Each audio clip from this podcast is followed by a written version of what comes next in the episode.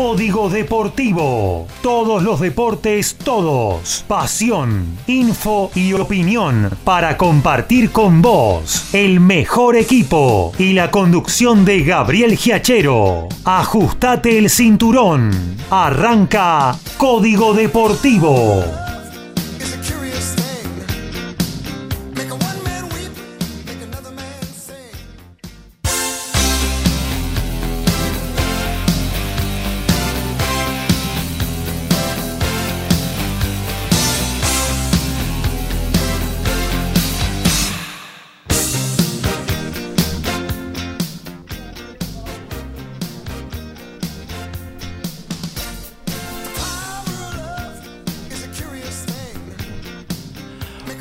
Muy buenas noches amigos de Código Deportivo, programa 129 eh, de hoy miércoles primero de junio de 2022, con una noche muy fría sobre la capital federal y sus alrededores con mucho fútbol, con mucho deporte, como siempre, la atracción del día ha sido la selección nacional y nos vamos a explayar entre todos, así que, pero vamos a tener además todos los deportes como es habitual en Código Deportivo, tanto en la edición de los miércoles como de los sábados, y recordar que, bueno, eh, hoy tuvimos la gran victoria de Argentina, que realmente fue un lujo haber visto el desarrollo del partido, lo que llegó a ser el equipo argentino con vistas a la Copa del Mundo cuando restan menos de seis meses. El 22 de noviembre va a estar enfrentando a Arabia Saudita en el primer partido, así que ya vamos a ir con el conductor habitual de este programa que es Gabriel Giachero y lo estamos saludando. Muy buenas noches, Gabriel, ¿cómo estás? ¿Cómo andás, Horacio? Ahora sí, ahora estoy al aire y estas cosas que pasan de vez en cuando, cuando se hace radio en vivo, pero aquí estamos, ¿eh? en la 129 de Código Deportivo, hora y media con todos los deportes. ¿eh? Vamos a estar hablando de fútbol, como decía Horacio, espectacular actuación de la escaloneta esta tarde en Wembley frente a Italia. Eh, también vamos a hablar de tenis, Roland Garros, que está con todo, con un Nadal impresionante en alto nivel a pesar de su físico deteriorado, el mallorquín sigue arrasando con lo que le pongan adelante. Obviamente que vamos a tener un regreso muy esperado para que nos hable a fondo de automovilismo y de básquetbol y alguna perlita de boxeo también vamos a tener porque eh, el Tank David Gervonta hizo una gran actuación, un gran knockout el sábado pasado y de eso vamos a estar tirando unas líneas, aunque nuestro especialista en boxeo no está al aire, pero algo vamos a informarle a usted, querido oyente, que como siempre tiene ahí la margen derecha de la página de la radio www.mgradio.com.ar para dejarnos su mensaje, su apreciación, su pregunta, lo que quiera. ¿eh? Haga con nosotros la 129 de Código Deportivo. Eh, también lo puede hacer a través de cualquiera de las aplicaciones que se bajan gratuitamente de la tienda Play Store o si no, a través de nuestro número de WhatsApp, el 11 70 05 2196 11 7005 2196. Ya saludó Horacio que está aquí en el estudio de MG Radio. Ahora vamos a quienes están en exteriores. Eh, en primer lugar, nos recurrimos a Valvanera, a nuestro especialista en la pelotita amarilla, en tenis, Lautaro Miranda. ¿Cómo andás, Lauti? Buenas noches. Hola Gaby, muy buenas noches para vos y para los compañeros. Tenemos mucho para comentar el día de hoy porque, bueno, vos lo decías hace un ratito, eh, ayer se dio un partido histórico en Roland Garros que tuvo a Rafa Nadal venciendo a Novak Djokovic en cuatro sets, un Nadal que por decimocuarta vez está en, en las semifinales de Roland Garros, eh, instancia en la cual nunca perdió porque las 13 veces anteriores que llegó a semifinales se llevó se terminó llevando el título. Así que eh, ya podemos palpitar ese duelo. Mañana también semifinales femeninas. Y por supuesto esta semana Roland Garros eh, tuvo para nosotros para los argentinos eh, una novedad muy pero muy linda que fue el regreso de Gabriela Sabatini a jugar un torneo si se quiere de manera oficial. Es dentro de la no oficialidad es lo más oficial que hay, que es el torneo de leyendas de Roland Garros, está haciendo pareja con Gisela Dulco, ayer ganaron, hoy perdieron y mañana volverán a jugar eh, buscando el pase a la final que será el día sábado. Así que eh, estaremos comentando todo lo que tiene que ver con eso. Y por supuesto hay más argentinos, hay tres argentinos que continúan en competencia, uno de ellos es Horacio Ceballos, que mañana jugará la semifinal de doble junto a Marcel Granollers, también está la mar platense Solana Sierra, de 17 años, que está en cuarto de final del torneo junior, y Gustavo Fernández, tenista que compite en silla de ruedas, está en las semifinales en el cuadro de tenis adaptado, así que todo eso y más estaremos tocando en la columna del día de hoy. Finalmente regresó, e hicimos lo que pudimos con automovilismo y con básquetbol. Del tiempo no la pegamos nunca, pero, ahí tenemos. Vamos a ¿eh? saber el clima, por lo menos. Ahora vamos a saber el clima, aparte que vamos a hablar con propiedad de automovilismo y de básquetbol. El regreso de Daniel Medina. Vamos hasta los polvorines imaginariamente. ¿Cómo andás, Dani? Hola Gaby, hola queridos compañeros, hola audiencia, de vuelta acá. Sí, bueno, vamos a andar con el tiempo, como siempre, porque acá lo que interesa es el tiempo. Este, este, así que ya saben, 5 grados en este momento, 5 grados, 5 grados Celsius. Este, Yo chocho, por supuesto, pero claro, con la estufa. La estufa. La estufa, la estufa es, fundamental. Y simplemente para, para eh, obviamente Horacio se va, este, va a decir ahora todo lo necesario, ya, ya adelantaste algo. Yo voy a hacer la gran franchela, pero con la noche. Qué hermosa noche, ¿eh? Qué hermosa noche, qué hermosa noche, ¿eh? ¿Eh? Que, los peninsulares lo vean también.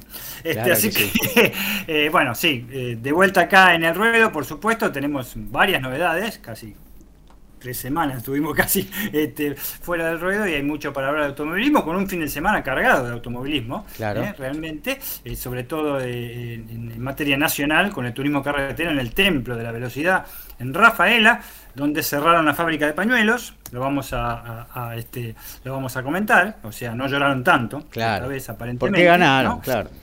Claro, este, es el clásico, la gente me va a entender y vos también, Gaby, ahí los muchachos. No hay, nunca hay que escupir para arriba. ¿eh? ¿Eh? porque siempre vuelve, en este caso volvió a favor. En fin, lo dejamos ahí. En la parte internacional con el Grand Prix de Mónaco, eh, yo les adelanto que no dejo de bostezar en ese aspecto, este, pero bueno, hubo algunas aristas este, que vamos a tratar de este, destacar, más algunas novedades de eh, gente que está haciendo las cosas y muy bien en, Europa, como el, el, hermanito menor de los Girolami, que ahora corre en otra categoría y ojalá porque esta categoría tiene, este, se compite, compite también en Le Mans, no va a competir en Le Mans, quizás el año que viene lo pueda hacer, pero está haciendo las cosas bien este, este Giro Lamy, realmente. Vamos a comentar lo ridículo, va, ridículo no, lo que pasó en el, el, WTCR este fin de semana, lo que no pasó, mejor dicho, lo que no pasó con Nürburgring, este, y donde cual, los pilotos argentinos no pudieron competir, no solo los pilotos argentinos, nadie lo pudo hacer, por un tema que ya vamos a explicar. Y por supuesto, tenemos este, la pelota naranja ¿eh? La pelota naranja que eh, si bien todo está centrado en la NBA, porque son los mejores del mundo, porque hay dos equipazos en la final que se va a jugar a partir de mañana, ustedes saben que a mí y a todos los integrantes del Código Deportivo nos gusta la Liga Nacional de Básquet. ¿eh? Y la Liga Nacional de Básquet empezó ayer con todo, con todo empezó, mamita querida, pude apreciar todo el partido, lo vamos a comentar entre santiagueños y cordobeses, mañana siguen, lamentablemente los partidos no van, no van a coincidir nunca con vivos que hagamos.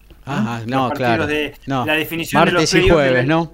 Exactamente. Quizás liguemos alguno de eh, eh, los miércoles, por ejemplo, y si se prolonga por ahí mucho la serie, alguno de la final de la NBA, posiblemente. Pero de Liga Nacional de Básquet yo creo que no ligamos ninguno de los cinco partidos. ¿eh? Son martes y jueves, no se van a disputar los fines de semana, a veces por ahí un domingo, pero bueno. Y, pero vamos a comentar lo apasionante, vamos a hablar bastante en noticias, pero lo van a saber este, entender del básquet femenino en Argentina, porque se vienen varias competencias del básquet femenino y también a nivel selección, por supuesto, y también del básquet masculino U18, esa selección que también nos dejó hace eh, unos meses en Ecuador con el subcampeonato ante Brasil, ahora va por la América Cup para clasificar para el Mundial eh, Sub-18 también. ¿Cómo? No, no, nada. Ah, ah creí que había un... Debe ser mi, mi, alejamiento que me, hace escuchar voces. Veo gente muerta. Este, Así que bueno, este, tenemos mucho para decir y gracias por, por, por por bancar y estamos de vuelta en el programa, por supuesto. Y con frío. ¿eh? Bienvenido, bienvenido nuevamente. Pero ahora quiero mm, alejar, parar un poquito la pelota del deporte y lo vamos a saludar a Daniel Montenegro, que recién estuvo aquí haciendo. Y entonces, ¿qué hacemos? Este magazine de espectáculos, muy buena música, cine, deportes también, ahí con una columna muy especial. Eh, así que le vamos a dar la bienvenida al aire y bueno, felicidades felicitarlos y gracias por unirse a la programación. ¿eh? Tenemos compañerito los días miércoles, estábamos solitos, ahora se nos vino Dani, así que gracias Dani por estar y bueno, me encantó el programa. ¿eh? Hay quien vino un miércoles a hacer lío entonces, ¿eh? y no Messi. Claro, claro. muchas gracias a ustedes chicos, gracias por, por todo el apoyo, gracias por por la buena onda que, que, se siente acá dentro de la radio, por dejar eh, a uno hacer lo que tiene ganas de hacer, que, es eh, transmitir, pasar buena música, hablar con la gente amiga.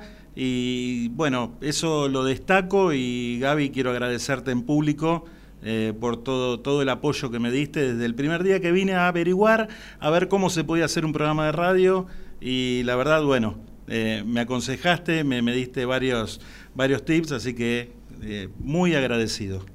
Bueno, gracias a vos, Dani. Y bueno, y el miércoles que viene se viene la segunda de ¿Y entonces qué hacemos? Y el miércoles que viene con alguna que otra sorpresita eh, extra. Ah, bueno, ¿Mm? bueno ah, ya nos tira, ya nos tira la intriga siete días. mientras, siga poniendo Dar Straits, está todo bien. ¿eh? grande, muy bien, muy bien. Vamos todavía. Y gracias por la audiencia que nos deja. claro que sí. Eh, bueno, gracias Dani, ¿eh? un abrazo grande. Eh, hacemos, ahora sí, arrancamos oficialmente la 129 de Código Deportivo. La asistencia mágica, el sorpaso inesperado y el try sobre el cierre. Todo está en Código Deportivo.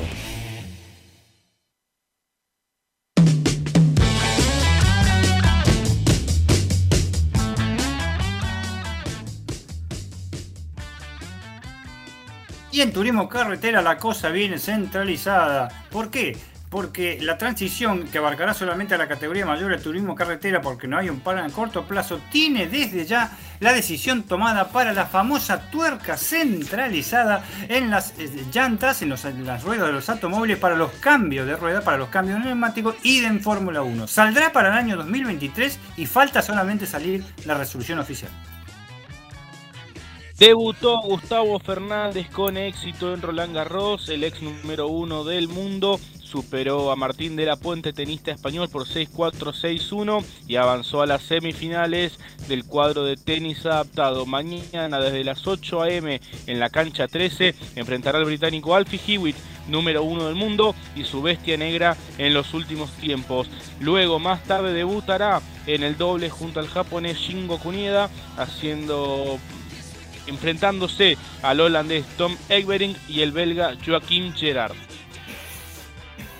Básquetbol, la pelota naranjada, la pelota. En básquet. Hola.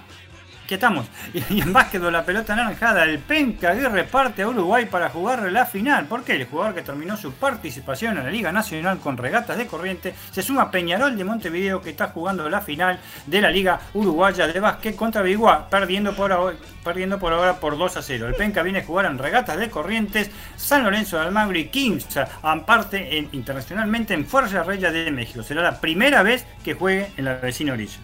Y mañana a las 9 se va a iniciar el torneo de reserva en la que Mita Huracán recibe a Racing a las 11 Newell's Old Boys y Banfield el viernes. 9 horas para Arsenal Boca, a las 10 Tigre ante Unión de Santa Fe. En el mismo horario van a jugar al Civi de Mar del Plata Argentinos Juniors, Vélez Arfiel Patronato a las 11 Sarmiento de Junín con Talleres y Colón de Santa Fe con Atlético Tucumán. El resto lo vamos a ir mencionando a partir del sábado. Claro que sí.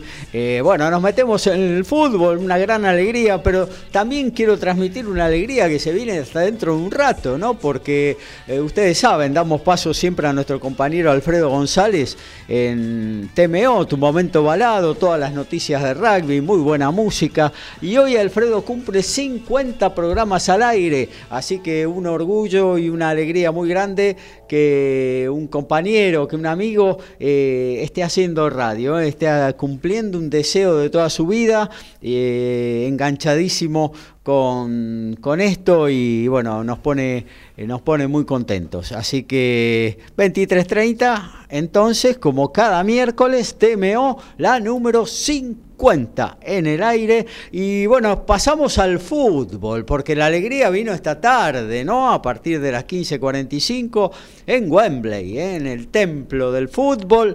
Eh, bueno, ahí Argentina finalmente eh, logró esta finalísima contra Italia, cumpliendo una soberbia actuación el equipo de Scaloni eh, y se llevó por goleada una nueva copa a las vitrinas de AFA. Sí, ahora... Eh, Ahí fue el Chiquitapia a recibirlo personalmente, ¿no? Sí, pero eh, Argentina eh, volvió a mostrar el nivel que venía teniendo en todas las competencias en Sudamérica y ahora jugando, bueno, con un equipo que no ha clasificado para el Mundial, pero que hace un año había ganado la Eurocopa, eh, no deja de ser un rival bastante poderoso, pero lo pasó por arriba. Realmente ganó con absoluta seguridad, fue un partido que sacando algunos minutos de entrada, pero después prácticamente fue todo de Argentina, lo ganó hasta con comodidad, jugando eh, un fútbol que empezó a retrasarse Argentina y después saliendo con toques porque no, no eran contragolpes eh, cuando se venía Italia, no eran contragolpes de pelotazo, sino salían siempre jugando y llegaban con una facilidad eh, creo que el, marcador fue más que justo. Italia prácticamente no tuvo casi posibilidades de gol. Eh, Martínez creo que no sé si tuvo una o dos pelotas que tuvo que sacar. De, de afuera del área, ¿no? Una que creo que sacó una por arriba del travesaño, no sé si un cabezazo, pero no mucho más. Mientras que Argentina fueron los tres goles y después, bueno, eh, si tuviese definición Lo Chelsea tuvo dos o tres demasiado claras que pudo haber eh, llevado a un marcador muchísimo más amplio. Argentina en el primer tiempo fue certero, porque tampoco llegó demasiado por las dos veces que golpeaba justo. En cambio, en el segundo le faltó esa certeza, porque creó muchísimas situaciones de gol y ese 3 a 0 hasta se podría haber ampliado de, conseguir un tercer gol durante el transcurso del segundo tiempo, ¿no? Porque era superior claramente. Sí, sí, ya al final del primer tiempo ya el resultado eh, parecía como que iba a ser inamovible, que Argentina no, hubo iba a tener eh, dificultades en ganar el partido por lo que había sido el primer tiempo y en el segundo lo ratificó con un juego ya muchísimo más, más vistoso, brillante realmente, que bueno, eh, además le agrega que ahora el récord lo tiene el equipo este de de Scaloni, ahora son 32, había igualado el récord de Basile, ahora tiene un partido más.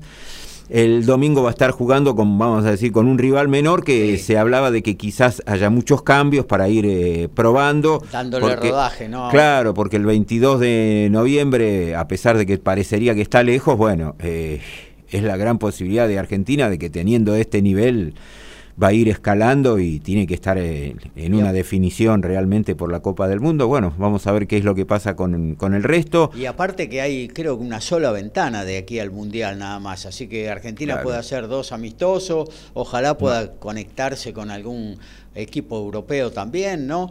Eh, así que no hay muchas chances de probar tampoco. No, no. sé si Scaloni tiene todavía que probar cosas, ¿no? Porque yo ya el equipo sale casi de memoria. Sí, creo que la lista más o menos en, mente ya la tiene. Lo único que no se sabe todavía que FIFA no, no definió si los 23 podían extenderse a 26 en la lista. Ahí ya habría que agregar tres más de los que vienen normalmente trabajando con él. Así que, bueno, habría que ver qué definición hay en eso. Pero después el resto, si no, no llegasen a tener problemas de acá a noviembre, eh, más o menos los jugadores que estamos viendo normalmente son los titulares, muchos de estos suplentes son los que van a estar también, que aparte es el equipo base que estuvimos viendo el año pasado en la Copa América. Todas las eliminatorias, todo. Claro, sí, sí, sí, sí.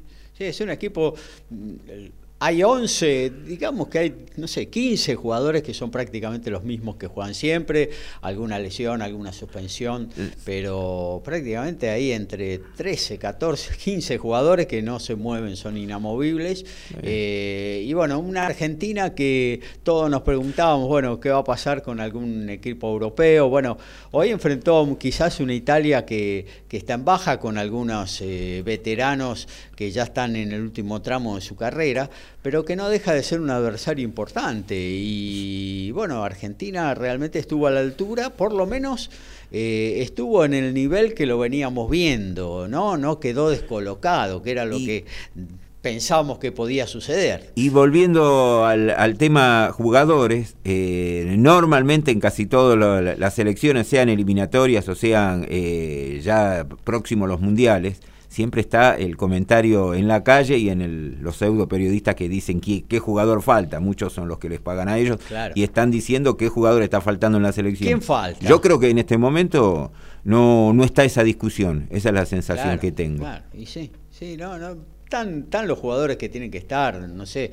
a no ser algún tapado que pueda surgir en este en este último tramo de aquí al Mundial, pero no, no creo que, que eso suceda, ¿no? Esperemos que que no, que no haya lesiones de por medio, que eso también eh, puede ser un factor eh, importante, ¿no? Le ha sucedido a otras selecciones que han perdido jugadores ya de, muy bajas muy sensibles para ellos, esperemos que no las tenga Argentina, eh, y ya el equipo sale de memoria, yo qué sé, uno dice Diego Martínez, Molina, eh, Romero, Tamendi, Acuña o Tagliafico, que quizás son es uno u otro, pero claro, después viene De Paul, Paredes, Lo Celso, Messi, Guido Rodríguez por Paredes, Guido Rodríguez, o sea, hay algún recambio que es más o menos casi lo mismo. a veces, así que no, no, no, hay varios jugadores que ya hay un equipo, se puede decir.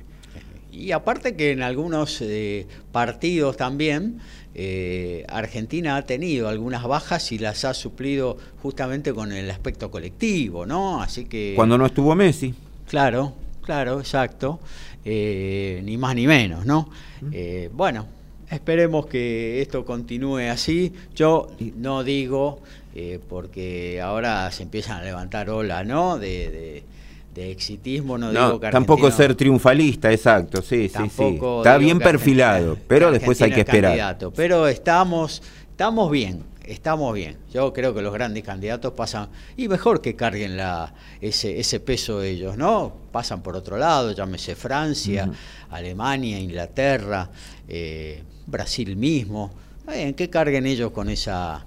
Eh, con, e, con esa pesadez. Nosotros vamos livianitos, tranquilos, de atrás, calladitos. después en el, en el próximo bloque eh, vamos a tocar casualmente a, Chiqui Tapia, mientras estaba muy sonriente, después vamos a tocar algo que pasó hoy. ¿Qué pasó con Chiqui? Bueno, eh, entonces continuamos. Copa Argentina, Tigre Los Andes, partido a jugarse ah, cancha de Lanús, se suspende. Eh, las autoridades, el intendente eh, Grindetti no, no, quería que el partido se haga con público ahí, eh, mismo su secretario de seguridad Kravet. Y van a ir las dos hinchadas. Eh, claro, bueno, otro arribista de la política. Y no permitían jugar en Lanús, bueno, se terminó resolviendo pasarlos a la cancha del Deportivo Morón, pero sin público. ambas instituciones habían vendido entradas, quedaron en que las van a devolver. Los Andes directamente dijo que en esa condición no se iba a presentar, no se presentó. Y bueno, es como que se le dio ganado el partido a Tigre, así que va a completar la llave que faltaba con el Deportivo Madryn y queda eh, eliminado los Andes. Bueno, ahora hay que ver si van a, tomar eh, alguna decisión drástica con los Andes. Eh, intentar salvar algún club amigo para mandarlo al descenso o en los partidos, porque lamentablemente tenemos que empezar a desconfiar. Pero me pareció perfecta la actitud de la dirigencia, porque hay que recordar que hace 17 días en la cancha de Lanús se vendieron 33.000 entradas para que jueguen Boca y Racing. Claro. Ahí se podía, ahí se podía. Ahí se podían vender 33.000. ¿Cuántas eh, habrán vendido entre Tigre y los Andes? No, muchas menos seguramente, más allá de la muy buena convocatoria que siempre propone eh, sobre todo Tigre, eh, pero bueno, seguramente muchos menos que esas, muchas menos que esas. La, gran la gran oportunidad de San Miguel de los Polvorines, que está debajo de los Andes para descender a la C. Claro. Bueno. Por eso, si en Ahora una con de el esas. sapito zafan. Con el sapito. Igual eh, en, en- en este carnaval que sigue siendo la AFA, tenemos que ver también que como será el club Huracán Las Heras, donde le pegaron un balazo, creo que fue al técnico el año pasado de uno de los equipos que estaba enfrentando a los mendocinos allá y que se salvó de casualidad, le descontaron 15 puntos y el torneo ya comenzó a desarrollarse, estamos creo que en la fecha 7 y la semana pasada el Tribunal de Disciplina le bajó la pena de 15 puntos a 3. Así A que tres to- puntos nada más. A tres puntos. Ah. Así que por eso eh, yo, no sé si quieren, abro el paraguas, pero hay que ver qué es lo que pasa ahora con los Andes, si le van a descontar 15 puntos, 20, o eh, los problemas los va a empezar a tener cada vez que juegue los fines de semana, ¿no? Sí, yo, yo no creo que sea una, una sanción explícita, pero lo que decís vos, suscribo más para ese lado. ¿eh? Penales en contra, cositas, expulsiones. Sí, sí. ¿no? Levantar la- el campo de juego como una alfombra. Claro. Eh, suscribo más para ese lado. no Eh, Lo otro, por ahí hay alguna sanción, pero puede ser mínima. Por ahí de índole económica, por ahí, no sé, tres puntos, yo qué sé, algo que no, que no influya demasiado. Pero bueno, después agarrate, Catalina, ¿no? Después agarrate, Catalina. Bueno, eh, Argentina entonces, gran victoria en Wembley frente a Italia realmente una gran actuación del equipo de Scaloni. Eh, bueno, empiezan a completarse o a jugarse para completarse los casilleros, los tres que faltan para la Copa del Mundo. Y hoy una selección que está viviendo un momento terrible, como la de Ucrania, dio el primer paso hacia Qatar, ¿no? Sí, exactamente, le ganó 3 a 1 a Escocia, se jugó en el Handen Park. Mirá. En ese estadio había jugado Racing con Celtic Claro. allá por octubre del 67, el Claro. primer partido de, de la final de la Copa del Mundo. Sí, sí. Y los ucranianos con los goles de Yarmolenko, Yaremuch y Dovkik le ganaron 3 a 1 a Escocia que había descontado por eh, intermedio de McGregor. Ahora Ucrania está jugando este próximo domingo 13 horas ante Gales. Gales eh, había ganado la semana pasada 2 a 1 a Austria, con dos goles de Vale y Savitzer había descontado para los austríacos. Así que el domingo ya vamos a tener eh, otro de los clasificados que están faltando para, para esta Copa del Mundo que está tan cerca y que, bueno, eh, estamos esperando con tanta ansiedad. Claro que sí. Eh, también Perú eh, espera rival, pero eh, los dos que están por dirimir esa posibilidad todavía no jugaron, ¿no? Sí, exactamente. eh, el otro es eh, la definición de la eliminatoria de Conmebol, que Perú es el que ha quedado en el quinto lugar. Es un partido que se tiene que estar jugando ahora próximamente, creo que es en la semana que viene. Ahora a ver, ya lo voy a estar buscando. A ver, me parece que andaba por acá. Mm, a ver, la eliminatoria de Conmebol. Esto es Radio Verdad, ¿eh? Claro que sí. Y La- creo que Perú tenía el, el 14 o el 15 de junio el partido ya definitorio contra el ganador de quién es de mm, eh, Australia y el otro equipo ahora no no lo Creo que recuerdo. era- Emiratos Árabes. Exacto. Y Emiratos, Emiratos Árabes Unidos o Australia era el- lo que tenían que jugar. Claro. Ahí está. Sí, eh, acá lo tengo. El partido está fijado para el lunes 13 de junio, horario a confirmar. eh, así que de- del ganador del partido entre Emiratos Árabes Unidos y Australia va a salir el que va a jugar con Perú para completar otro de los casilleros. Son tres. Y queda después un tercero, que era, eh, creo que era el de Asia, que nos faltaba. ¿Puede ser? Y, Australia y, y Emiratos Árabes tienen que jugar. Claro, pero el- no tengo la fecha, a ver si está acá. Sí, el 7 juegan. El martes que 7. viene.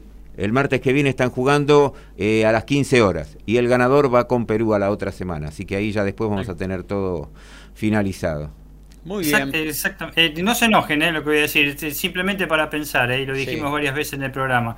Todo bien con lo de Ucrania hoy, incluso los jugadores se lo vio bastante compungidos, obviamente, ¿no? Por tal, incluso ni- casi ni festejar. Pero ¿cómo llegaron casi los 12.000 hinchas de ucranianos ahí a Glasgow? Y sí.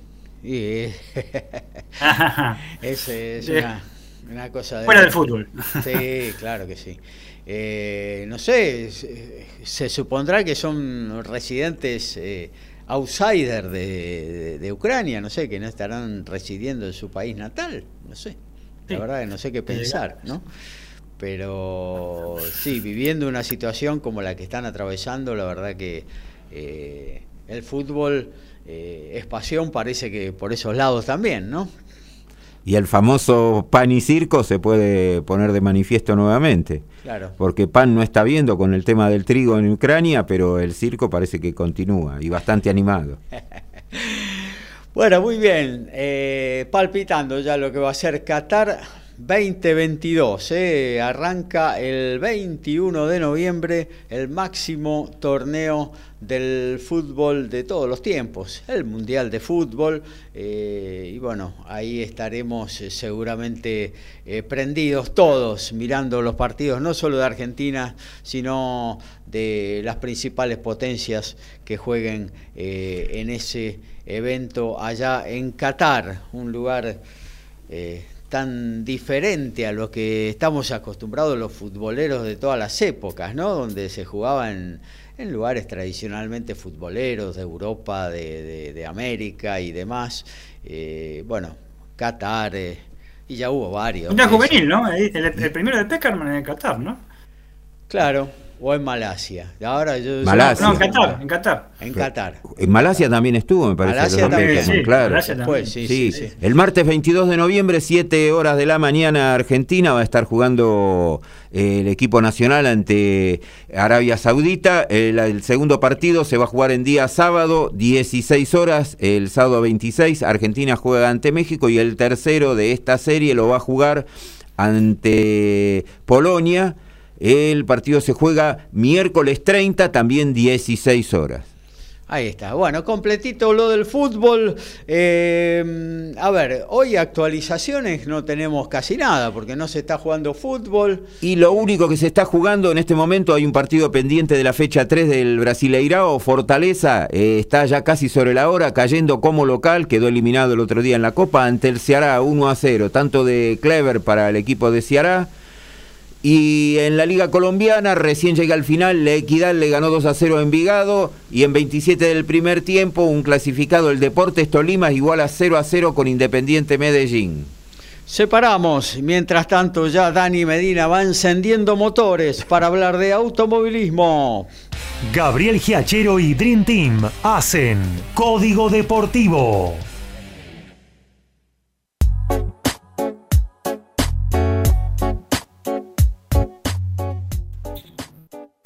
En el automovilismo, la IndyCar, eh, Santiago quiere más y más como una chacarera. ¿Por qué? Invitado por el equipo de Ricardo Juncos, el argentino, el gobernador de Santiago del Estero, Gerardo Zamora, viajó a Indianápolis para asistir este fin de semana pasado la edición 106 de las 500 millas y también para tomar contacto con los directivos de la serie IndyCar para iniciar gestiones para organizar una carrera en el circuito internacional en Termas de Río Hondo. Ha conversado con el intendente de Indiana, ha comenzado con el intendente del Indianapolis Motor Speedway y la, eh, situación está bastante avanzada. Vamos a ver tiempo al tiempo. Ya tenemos un argentino en cuartos de final esta semana en el circuito Challenger. Se trata de Genaro Oliveri, tenista de Bragado, provincia de Buenos Aires, que hoy superó en un gran triunfo al francés Gregoire Barrer, 130 del mundo, y está en cuartos de final donde enfrentará el día viernes al ruso Andrei Shevchenko. El día de mañana estará jugando Camilo Hugo Carabelli, campeón defensor de este torneo que se disputa en Poznan, en Polonia. Estará enfrentando al brasilero eh, Daniel Dutra Silva. En el cuadro de dobles quedan dos argentinos que se enfrentarán mañana entre ellos. Facundo Mena en compañía del chileno Lama enfrentará a Bauti Torres en compañía del suizo Johan Nikles.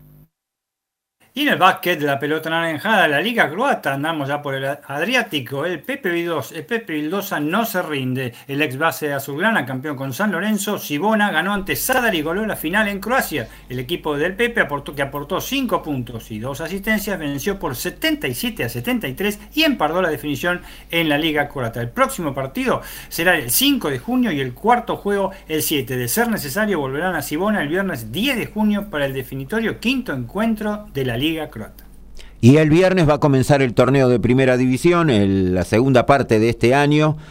A las 20 horas se cambió el horario, estaba pactado inicialmente a las 19, a las 20 se pasó el partido entre Barraca Central y Central Córdoba de Santiago del Estero, que se va a jugar en la cancha de Huracán, y el sábado se adelantó, iba a jugarse a las 14, pasó a las 12 en el José Fierro, partido que vamos a estar cubriendo, Atlético Tucumán ante Colón de Santa Fe. A las 14 va a jugar San Lorenzo con Independiente, el sábado vamos a ir eh, ampliando todo lo que se refiere al torneo de Primera División.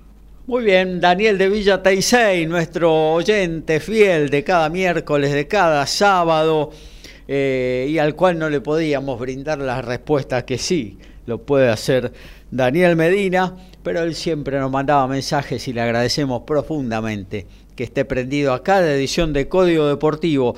Un latinoamericano como Checo Pérez renovó con Red Bull. En algún momento habrá un argentino en la, en la F1, nos dice Daniel de Villa Taisei, saludos a Código Deportivo y todos estamos esperando eso, ¿no? Y estamos haciendo fuerza por quien está más cerca, que es Facundo Colapinto, Franco, perdón, Colapinto. Pero bueno, la cosa está brava porque, bueno, llegado el momento, ¿no? Hacen falta eh, mucho dinero y, y, bueno, los sponsors acá faltan, ¿no, Dani? Sí, o sea, desde ya, bienvenido Daniel, este, no, te pude escuchar por varios tiempos, pero bueno, gracias por estar presente, como dijo siempre Gaby. Sí, ojalá, este, lo de, vos fijate Daniel que eh, eh, eh, en cuanto a naciones y apoyo económico, la diferencia abismal que hay entre México y Argentina en ese aspecto, ¿no? Es abismal, o sea, no, no, no hay, no, no, no, no tiene parangón realmente. Franco Colampito es nuestro candidato de fierro, nosotros lo venimos hace dos años, más de dos años, casi tres, venimos hablando de, de lo trascendente, de la trascendental carrera de este jovencísimo argentino, uno de los más jóvenes que debe haber ingresado realmente al circuito internacional de carreras de monoplaza, sobre todo en la cuna que es Europa, que en este momento está en la octava colocación en, el campeonato de Fórmula 3. Este había comenzado mm, regularmente bien. La, última edición en Barcelona no le fue tan bien, aunque hizo una segunda carrera muy buena, largando decimosegundo lugar y llegando octavo, una, carrera muy, pero muy difícil para, para pasarse. Lo positivo que podemos decir, y esto más o menos eh, eh, sintetiza lo que vos decís, Gaby, es que por lo menos tiene no sabemos en qué medida, pero si este tiene el apoyo oficial ya, ¿no? En la semana pasada, antes de la semana pasada, promediando el mes de mayo, está el apoyo oficial del gobierno de la Argentina, desde ya, de la parte del de, eh, Ministerio de Deportes. No tenemos idea de cuál es el mismo, no lo vamos a saber nunca, desde ya. Este, obviamente el agradecimiento de Colapinto ha sido, ha sido enorme. Y vamos a ver, vamos a ver ahora la próxima carrera, falta bastante porque es el 3 de julio, eh, recién en Silverstone. Ojalá que podamos tener a este chico que pueda seguir progresando en esta difícil Fórmula 3, pero bueno, eh, tiempo al tiempo. ¿eh? No podemos hablar del año que viene de ninguna manera, me parece. Este, y ojalá fue a partir del 2024 quizás en otra categoría, Fórmula E, en fin, este, hay, varias ramas, ¿eh? o, escuelas que pueda él tener, o, escuderías que lo puedan promocionar. Pero por ahora, incluso hay varios delante de él que están andando muy bien en la Fórmula 3 y en la Fórmula 2 también, ¿no? Así que este, tendremos que esperar. La cosa está, como decía, la base está, como decía el bombino, pero hay que esperar muchas cosas aparte del rendimiento mismo. Y muchos, y, muchos pilotos también en Europa que, bueno, que cuentan con apoyo, porque allá en Europa, eh, a pesar de que la depresión a partir de esta pandemia, incluso ahora de la guerra y demás, eh, ha bajado también el nivel de sponsoreo, el nivel económico, pero siempre hay eh, algún billetín por ahí dando vuelta Amén de, de, los papis, ¿no? Que ahora ponen mucha, mucha platita para que varios pilotos que hoy están ocupando plazas, que muchos de ellos la verdad que no, no, no dan la talla para ocupar, pero bueno, si el, si el papi pone 40, 50 milloncitos, obviamente que van a seguir eh, figurando, ¿no? En el plantel de la Fórmula 1. Desde ya, acá hay casos, ya los, ya los hablábamos, pero hay casos específicos como el de canadiense Stroll, ¿eh? realmente no sé, Vettel lo debe mirar. ¿Qué hace este acá? La Tiffy. La Tiffy. La Tiffy, que es una máquina. Yo, creía que Albon era uno de los peores pilotos del mundo. Y Albon, con lo que está haciendo este año, realmente parece, no sé, Mijael Schumacher al lado de la Tiffy. Este, la Tiffy no, hace más que mandarse macanas. Este, hasta cuando nace macana, la gente dice, ¿cuándo viene la macana de la Tiffy? O sea, es este, este, impresionante. Ha tenido problemas de, de todo tipo ya está provocado que este, una escudería pierda un título del mundo. Claro. está bien, fue un accidente. Es, un poco exagerado lo que digo, pero es una máquina de hacer macanas. Este, este muchacho y es un piloto canadiense que también, también que, este, que el padre pone la plata, como los chinos la ponen con Song como los este, eh, eh, lo ponen con, con Albon, y es realmente, o como también, a pesar de la buena trayectoria de Checo Pérez, eh, como México aporta atrás de Checo Pérez, tiene alas no alas de la, de la, de la empresa, del auto que tiene, ¿eh? de la bebida energizante, alas muy grandes México, ¿eh? con lo que hace volar a cualquiera, me parece, ¿eh? si quieren. Ya, ya saben ustedes a qué me refiero. Y hablando de Checo Pérez y hablando de la Fórmula 1, este fin de semana se desarrolló el Gran Premio de Mónaco, cuyo único atractivo, por lo menos para quien les habla, por lo menos para quien les habla, fue la lluvia. La lluvia que no dejó, que demoró una hora la carrera, gracias a Dios, porque daba toda la impresión, los muchachos que tienen a cargo la, F1 para Latinoamérica, este, eh, eh, este, en los canales de televisión ya estaban desesperados con que falta de información, como en Spa, esto va a ser que igual, no pasó nada de eso, no pasó nada de eso, incluso hizo calor, no hizo frío como en Spa. Así que, este, gracias a Dios no pasó nada, pero tenía que dejar de llover. En ese circuito correr lloviendo como estaba lloviendo era prácticamente imposible. Aunque si hubiera sido este, sin lluvia la carrera hubiera sido igual, porque la verdad que la carrera, eh, lo de Mónaco es para replanteárselo, es hermoso ver Mónaco, Gaby y Dani y oyentes y, compañeros, es hermoso ver por la televisión Mónaco, ni hablar si estás allá, ¿eh? por todo el paisaje, porque las calles pero uno va a ver una, competencia de automovilismo para que se pasen los autos. Y si no pasa siquiera ni un auto, no hace un sorpaso ni siquiera un auto, aún con las reglamentaciones que hay ahora, y, este, y tengan en cuenta que los autos son más anchos ahora también, la carrera se torna aburrida uno atrás del otro, eh, salvo que alguno se mande una macana. En este caso, el que era ganador, el que reside ahí, el que es el ídolo local, no se mandó la macana la macana se la mandó a la escudería, que estamos hablando de Ferrari, con Charles Leclerc, por el tema de los cambios de neumáticos y qué neumático proporcionarle. Fue muy distinto a Carlos Sainz, aprovechó la oportunidad y mantuvo su segundo puesto porque las Ferrari eran los autos más veloces, ¿eh? sin, ningún, sin ninguna duda, eran los más veloces y el 1-2 iba a ser Leclerc y, este, eh, Sainz. Eh, y Sainz. Fíjense que no vimos ni largada, porque se largó con la lluvia uno atrás del otro, así que imagínense, lo más emocionante es Mónaco la primera curva, a ver qué auto se sube encima de otro, no, no pudimos ni ver eso. Así que, pero Chico Pérez este, en, el, en, el, giro 17 al poner neumáticos intermedios, una buena estrategia de Red Bull, agarró la punta. Cuando vos agarrás la punta y tenés máquina, por supuesto, ¿no? no, no tenés un Williams, tenías un Red Bull, te lo podés bancar este, a Sainz y te lo podés bancar a Verstappen si querés atrás, y te lo podés bancar a Leclerc, llegaron todos juntos al final porque el Checo Pérez lo frenaba todo y quería este, eh, ganar. Y finalmente lo hizo el mexicano, un muy buen, este, muy buen triunfo, Verstappen llegó tercero, Carlos, eh, Carlos Sainz segundo, Charles Leclerc cuarto, George Russell con el Mercedes que mm, la última vez que estuvo en el programa Dani había hecho las consultas, parece que Mercedes pusieron las cosas en su lugar no, parece que en su lugar le pusieron las cosas a Mercedes. La cosa no va por ahora. ¿eh? Un lamentable desempeño de Lewis Hamilton, octavo. E hizo unas declaraciones de Hamilton que el, rebote lo tiene, vamos a hablar en criollo, lo tiene podrido. Dice que le temblaban los dientes en toda la carrera. Fue algo impresionante. Lo bueno fue la confirmación de que Valtteri Bottas está haciendo un muy buen trabajo en Alfa Romeo. Muy bueno. Este, este está octavo con este, 24 puntos. Yo creo que en años Alfa Romeo, Sauber sumó esa cantidad de puntos eh, juntando cuatro campeonatos, cinco, ¿eh? este, ni con Charles Leclerc. Así que está haciendo una buena tarea porque está experimentando un auto, aunque no se sabe su continuidad porque no se sabe si la continuidad del equipo Alfa Romeo será para el año que viene con ese nombre y con esos motores. También una mala actuación de lo que venía bien, que era el equipo Haas, ¿eh? realmente con un eh, este, Schumacher eh, que realmente eh, rompió el auto, se partió en dos.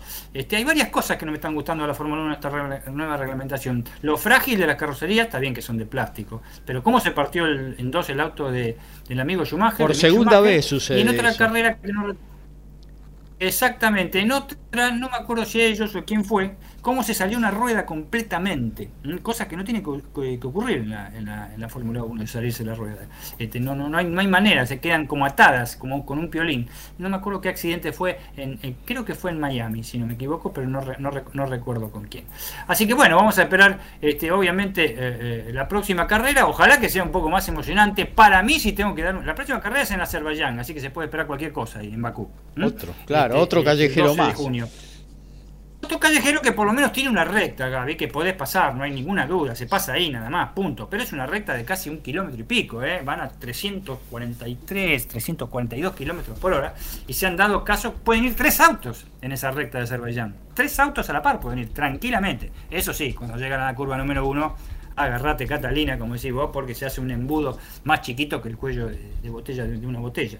Pero este, eh, vamos a ver, pero si tengo que dar un, fallo, si los muchachos de, Red Bull siguen concentrados, tanto los pilotos como el equipo, me parece que revalidan el título. Estamos muy lejos todavía, puede ser, ¿no? Puede ser que la Ferrari dé un salto. Pero vamos a ver, este, eh, Ferrari está matando algunas macanas, a pesar que dispone de muy buenas plantas motrices y muy buen auto. ¿eh? Anda bien en todas las pistas, pero realmente a veces por errores de los pilotos, Sainz está a la cabeza, en menor medida este, eh, Leclerc, pero Leclerc también lo comete, le están restando puntos que pueden este, eh, pagar y mucho al final del campeonato. Y las estrategias del equipo también están fallando. Las, ¿eh? las estrategias, ellos mientras fueron siempre primero, este, primero y segundo, primero cuarto, estaban entre los cuatro primeros puestos sus dos pilotos, sobre todo Leclerc primero, y, mandaba siempre en circuitos normales, sin anomalías de, de tiempo, sin circuitos callejeros eh, la tenían bastante ordenada la cosa. Eh, solo tenían que esperar embates de Verstappen, porque era cierto. ¿eh? El, Red Bull corre mucho, que raja, raja, y Verstappen ya le dije mil veces que va más allá del auto y se manda unos sorpasos bárbaros, pero Leclerc este, enseguida lo, pasaba con, muy buen ritmo. Pero después me parece que están equivocando o se confiaron, se confiaron en las estrategias desde ya. Este, entonces, este, no han sido buenas decisiones por ahora. Yo comentaba que en el turismo carretera se, se, acabaron los pañuelos. Bueno, me estoy refiriendo a Agustín Canapino, ¿eh? que realmente en el templo de Rafaela les dio un pesto impresionante, este, sin sacar gran diferencia, porque en esto Dani de, Villa Tesey debe estar muy contento, porque tuvo una muy buena actuación Mariano Werner con el Ford, ¿eh? anduvo, ¿eh? este, lo, buscó, lo buscó por todos lados, pero la Recifeño no había con qué darle. ¿eh? Eh, y bueno, todos esperaban a ver qué declaraba al final de la carrera. No nada, estaba, estaba, estaba contento. esto es increíble, ya no sé qué decir, le dedico este triunfo al equipo y a mi viejo, como siempre. No lo estoy criticando, estoy diciendo que se tiene que hablar mucho menos. ¿eh? Esto no es este, este eh, ritmo de la noche, como era cantando por un sueño, no, muchachos. dedíquense a correr. Eh, no, no, no, vi que dijera nada este, Agustín Canapino, qué mal corrieron los Toyota, que andan, que roban algo así lo dijo en la, anterior, no dijo absolutamente, los Toyota anduvieron realmente mal, eh, realmente mal, en un circuito como Rafaela no tienen velocidad final, entonces, este, eh, así que ese tipo de declaraciones este, no me gusta. Ya ganó este, eh, tres carreras, cinco victorias consecutivas de, Chevrolet, de Ford, a pesar del segundo puesto de Werner, que cambia de auto para la próxima, desde ya, cambia de planta motriz, un auto, nuevo, dio su 100%, pero este, no alcanzó. La próxima jornada será el 26 de junio en el Autódromo de Concordia, en provincia de Entre Ríos, un circuito trabado de muchas curvas. Vamos a ver qué pasa. Agustín Canapino con 227 puntos y medio. Luego aparece Santiago Mangoni con 209 y tercero Mauricio Lambiris con 191.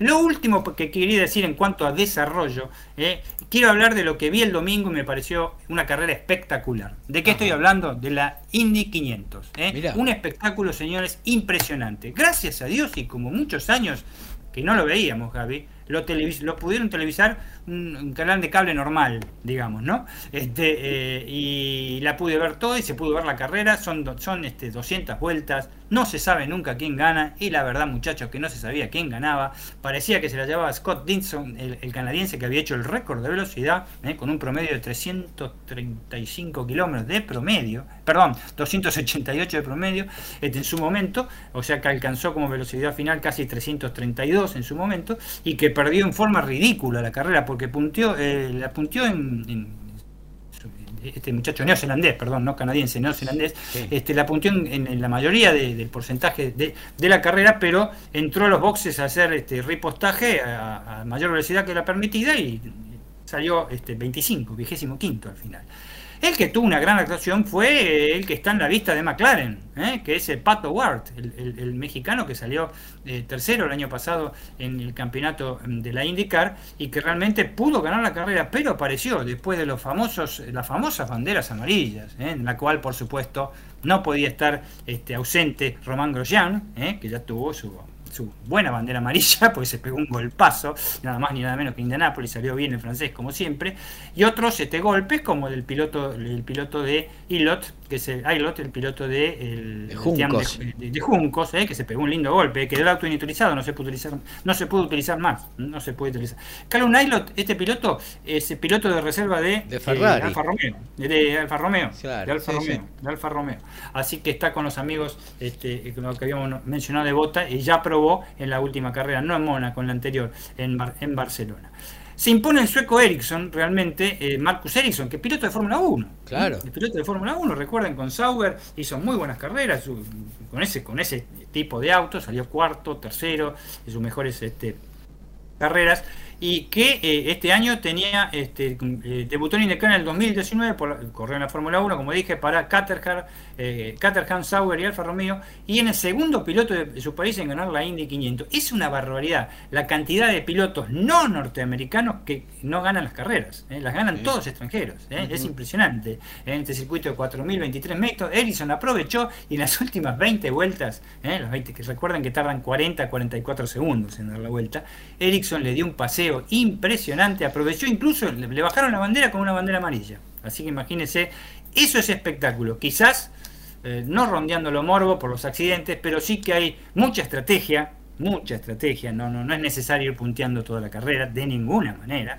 Eh, Tony Canan, que estuvo séptimo y octavo toda la carrera, llegó tercero a un segundo, eh, casi se la da de vuelta al brasileño, es un genio, realmente. Y el equipo McLaren salió segundo con Pato O'Brien, que ojo, eh, eh, está llamado a poder ser piloto de Fórmula 1 en cualquier momento del equipo este, McLaren. Para destacar, como siempre, los norteamericanos eh, que hinchan por todos. ¿eh? Vos sabés, Gaby, que tienen una particularidad, hinchan por los 33, que el que gana, ellos lo aplauden.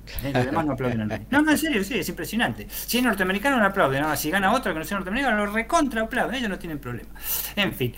Pero es un muy lindo espectáculo, una muy linda este, categoría realmente. Quieren que haya más óvalos, lo habíamos comentado, ¿te acordás? Javi, quieren que haya más, más óvalos, los dueños de la categoría, porque son carreras mucho, mucho, pero mucho más eh, eh, emocionantes. Yo no creo, la, aspiración que tiene Santiago del Estero, este, eh, Terma de Rion, de traerla acá a la Argentina, yo la veo muy difícil. En fin, pero... Este, se tendrá que combinar, yo creo que se tendrá que combinar con algún otro país de acá, de Brasil o algo, porque si no, traer todo... traer todo exclusivamente para acá no creo que, que se pueda concretar, ¿no? Aparte de los tipos de, autónomos que necesita, ¿eh? es muy seguro y muy lindo de Santiago del Estero, pero un autónomo para que brille la indicar ahí realmente que no sea un óvalo. O sea, si me dijera Rafaela y estuviera totalmente convertido en Rafaela, que tiene que recontra reconvertirse para hacer una carrera de indicar ¿eh? desde ya, este te lo creería, tiene más de 4.000 metros Rafaela, es se, corre a velocidades increíbles. Pero lo de Santiago, en fin, pero han hecho un estadio, tienen tres equipos en primera y segunda división en Argentina, todo es posible, qué sé Así que, este, y por último, cerramos con esto, Gaby, muy, muy chiquitito, porque si no, no van a poder hablar los siguientes, es el tema del TCR este, e, europeo, en el cual este, Franco Girolami eh, salta, digamos, del TCR europeo, que sigue, sigue encabezando obviamente las posiciones del TCR europeo con, europeo con 133 puntos encima de Tom Coronel, el muchacho de, eh, de, Holanda, de, Países Bajos. Países Bajos, sí, no sé cómo decirle, qué sé, un neerlandés, decirle, como dice Mechi Margalot cuando transmite fútbol, este, de, la, misma manera, y que ahora va a disputar este, la GT World Challenge, donde está el amigo este, Pérez Compán, Ezequiel Pérez Compán, va a ser compañero del mismo y va a correr los mil kilómetros de Paul Ricard con un Mercedes AMG GT3 Evo, que es una máquina infernal. Qué caño, eh, qué caño. Mamita querida, ¿ya la ves por la foto? Y sí, yo me meto ahí adentro. Déjame, déjame frenar, aunque sea con eso. Es este, impresionante. Y ya conoce bastante Paul Ricard, aparte, le ha ido muy bien, salió segundo y cuarto en el TCR europeo. Así que es un avance muy, pero muy este, importante para el piloto de Isla Verde. Sabés que también eh, lo que decías del indicar y de los eh, eh, circuitos de óvalo, que creo que ahora en el o sea, indicar toda su vida fue en, campeonatos con óvalos exclusivamente. Sí, sí, empezaron a meter cada vez más eh, Empezaron a meter eh, eh, callejeros, algún aeropuerto reciclado y demás. bueno, lo convirtieron. Hoy en día creo que son cuatro o cinco las carreras en óvalo y no sé si menos todavía. pero bueno, igual es destacable una cosa, ¿no? Es una categoría que aún en los circuitos callejeros puede ganar cualquiera, son todos muy parejos, son todos muy parejos, entonces nunca se sabe quién es el candidato a ser campeón porque eh, se dividen por ahí 10 10 u 11 ganadores durante todo el año ahí. Es un, sí, hay, muchos ganadores. Eh, eh, las, las, banderas amarillas, este, mejor dicho, sí, las banderas amarillas, sí, los Space Cars, digamos, ¿no? ya son habituales. Las rojas también, ¿eh? hubo bandera roja en Indianápolis, faltando nada más que cuatro vueltas. Claro. Cosa de locos. este, y también pasan en los semipermanentes en los autódromos. ¿eh? Tiene un autódromo espectacular en, la costa oeste que es Laguna Seca, ¿eh? que se disputa el Gran Premio de Monterrey. Es espectacular ese autódromo también. Este, es muy lindo. Pero después son todos este, semipermanentes o callejeros. Incluso este fin de semana juegan, eh, corren en Detroit. Claro. En Detroit, en un callejero que pasa por la ciudad. que corrió la Fórmula 1 también ahí. Corrió la Fórmula 1 un año o dos años nada más. ¿eh? Creo que el año que, salió campeón este eh, Rosberg. ¿eh? Este, me parece que el año que no estuvo recto, el primer año que no estuvo recto. Pero eh, es una, eh, se brinda espectáculo. Vos no podés saber quién gana. Es lo mismo que la NASCAR, ¿eh? Es lo mismo que la NASCAR. Eh, vos no sabés quién gana hasta la vuelta final. Es inútil. No, no, no, no, no podés saber quién gana. Incluso ahí en el 2014, la el Indianapolis, la Indy 500, se definió a favor de un americano, el último americano que ganó, un apellido compuesto, no me acuerdo ahora cómo era, ganó por el hocico, como si fuera en el hipódromo de Palermo San Isidro. Por el hocico, ¿por qué? Porque hubo bandera amarilla hasta faltando dos vueltas y el tipo agarró la punta ahí. No se sabe cómo. Así que es un espectáculo impresionante. Obviamente le gusta mucho esto a los americanos, no hay ninguna duda, no hay ninguna duda, pero si vos vas, lo, único, este, eh, no digo aburrido, pero es como un partido de básquet o como un partido de fútbol americano eh, o como un partido de eh, la NFL, la de hockey, NHL, perdón, duran como tres horas, tres horas y media todos los es muchísimo, ¿no? Pero por otro lado está el amigo billetín porque hay que vender, ¿no? claro que sí, hay que vender publicidad. Bueno, gracias Dani Medina. Seguimos con la 129 de Código Deportivo. Básquet, rugby, fútbol, tenis, boxeo, deporte motor y más. Código Deportivo.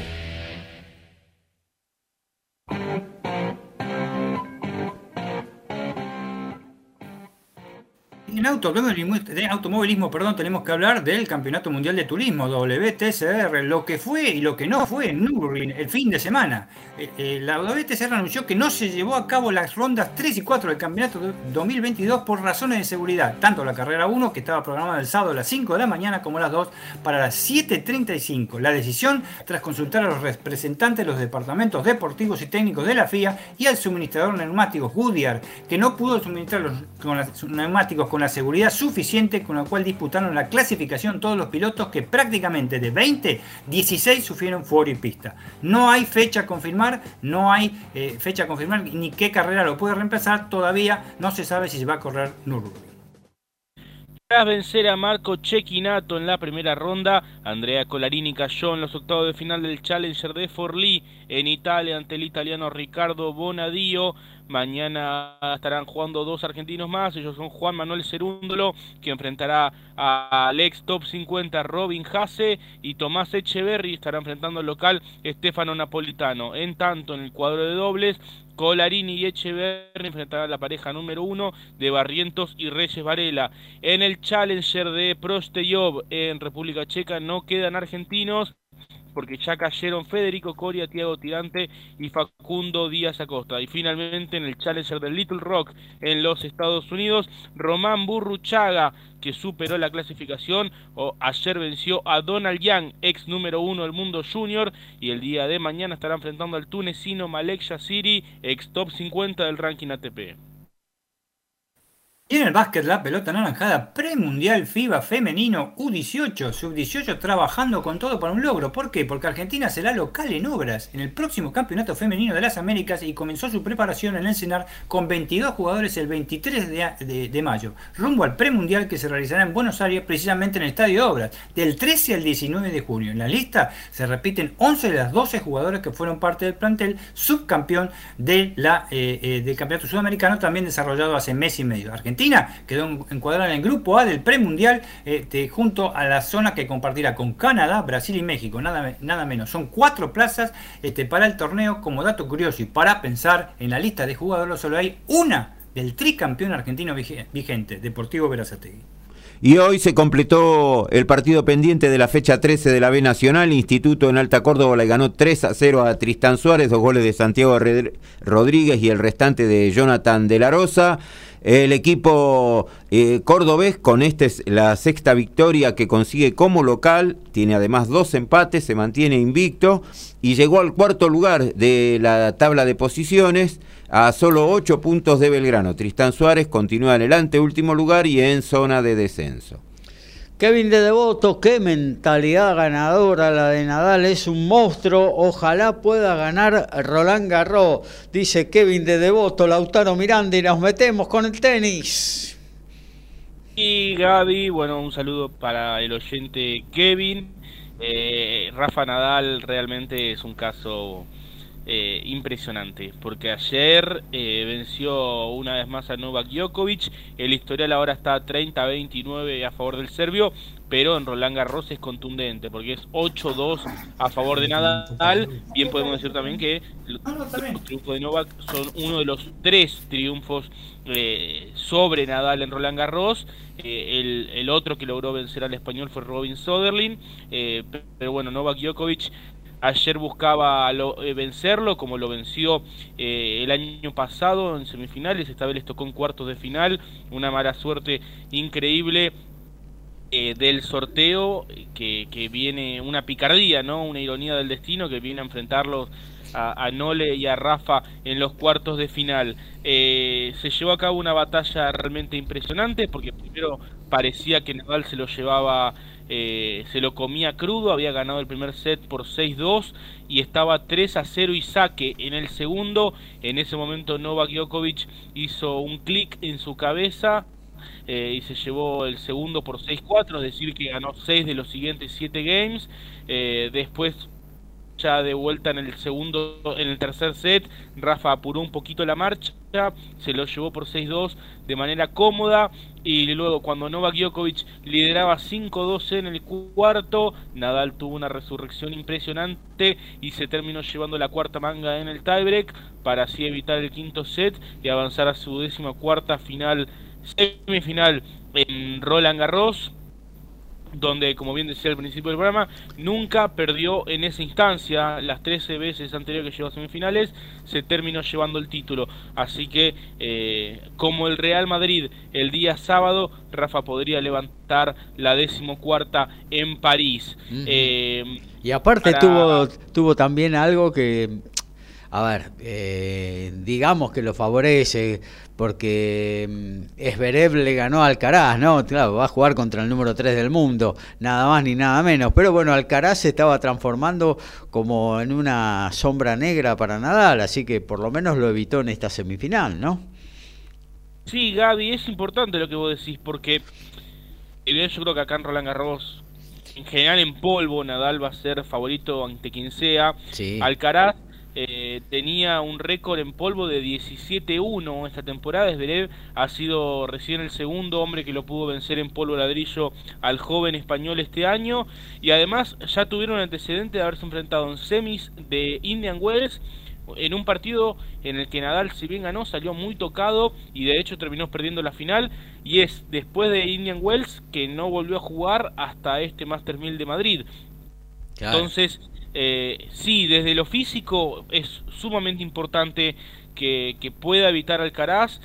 Eh, por más que Zverev va a salir con el cuchillo entre los dientes y, claramente no lo puede subestimar Nadal porque Zverev ganó un partidazo contra Carlos Alcaraz eh, veíamos un partido en el cual había un jugador que se dedicaba a pasar la pelota y ganar los puntos y había otro que prácticamente parecía jugar para los highlights, para las galerías, para, para los los recortes de, Twitter, que, estamos hablando de Carlos Alcaraz, que tiene un tenis bellísimo, pero Zverev era muchísimo más efectivo, eh, si bien mucho menos vistoso, mucho más efectivo, y así se llevó eh, los primeros dos sets y estuvo cerca de llevarse el tercero porque tuvo breakpoint en el cuatro iguales del tercero, Carlitos resistió y quebró en el game siguiente para llevar el partido al cuarto Y en el cuarto eh, tuvieron que ir al tiebreak, eh, al igual que el partido que se jugaría más tarde entre Nadal y Djokovic. Eh, se terminó en el tiebreak del cuarto set, allí Alcaraz tuvo set point, no lo pudo concretar y Zverev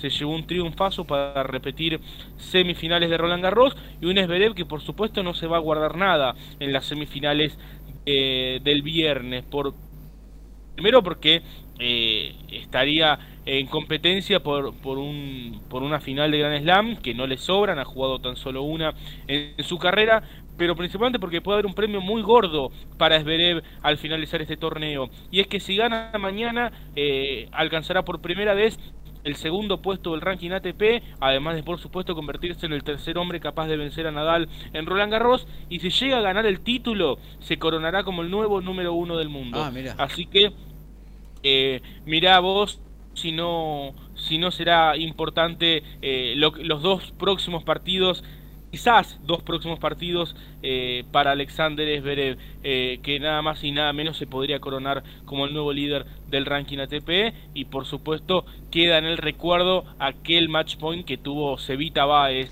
el miércoles pasado ante el alemán cuánto lo valorará Alexander Zverev si termina levantando el trofeo de mosqueteros el próximo domingo. Del otro lado del cuadro, Gaby. Hubo sorpresa. Dos, semifinalistas inesperados.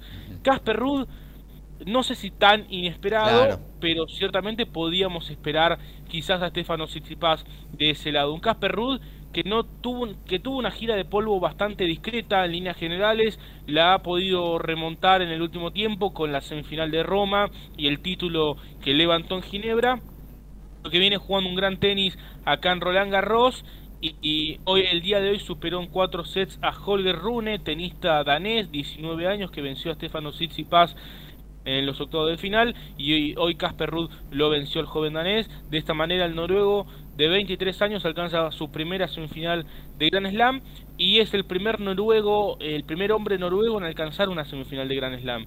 Así que detalle no menor de un país que no, no tiene tradición tenística alguna. Su rival el día viernes será el, el croata Marin Cilic, que muchos ya daban casi por retirado, casi por terminado, y está teniendo primero un gran año, una gran gira en polvo y que se destapó completamente en este Roland Garros.